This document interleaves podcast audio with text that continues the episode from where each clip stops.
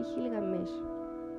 Hace muchísimo tiempo, en el reino de Mesopotamia, el dios Sol envió a un rey llamado Gilgamesh a gobernar la ciudad de Uruk. Gilgamesh era mitad hombre y mitad dios. Parecía humano, pero no sabía qué significaba ser un humano. Tenía poder y riquezas, pero no era feliz. Lo tenía todo, pero no tenía amigos. Siempre estaba solo, y por eso se volvió amargo y cruel. Un día decidió demostrar su fuerza y su poder para que nadie jamás lo olvidara. Entonces Gilgamesh ordenó construir una gran muralla alrededor de la ciudad de Uruk. Para erigirla, obligó a los hombres a abandonar su trabajo y a su familia, y a las mujeres a preparar los alimentos para este ejército de constructores. El rey mandó alejar a los niños para que nadie jugara con ellos. Al principio, la gente trabajó de buena gana. Suponía que su rey debía tener un buen motivo para hacer la muralla. ¿Acaso algún enemigo planeaba invadir la ciudad? A medida que la muralla crecía más y más, todos empezaron a preocuparse. ¿Qué tan alta tenía que ser? Ya era más grande que cualquier otra en el mundo, pero Gilgamesh presionaba día y noche para seguir la construcción.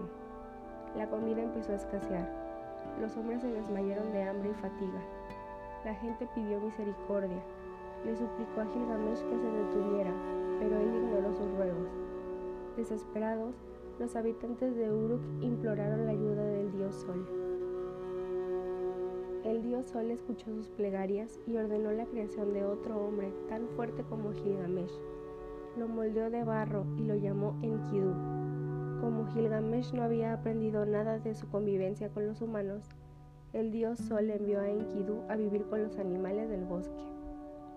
Poco a poco, Enkidu se acercó a ellos y aprendió a cuidarlos, pero no conocía la bondad humana porque nunca había visto a otro hombre o mujer. El primero que vio le causó una gran decepción. Era un cazador que se adentraba en el bosque para matar animales. ¿Por qué alguien haría algo así? se preguntó. Acudió a salvar a sus amigos, derribó al hombre de su carruaje y rescató a los animales heridos el cazador se apresuró de vuelta a Uruk para advertir a Gilgamesh sobre el nuevo peligro que rondaba en el bosque. Llamó a Enkidu el hombre más fuerte del mundo. En Uruk se decía que el único que no amaba a Samhat era Gilgamesh, y eso porque él no quería a nadie. Samhat era la mujer más hermosa de la ciudad, su voz la más melodiosa del templo.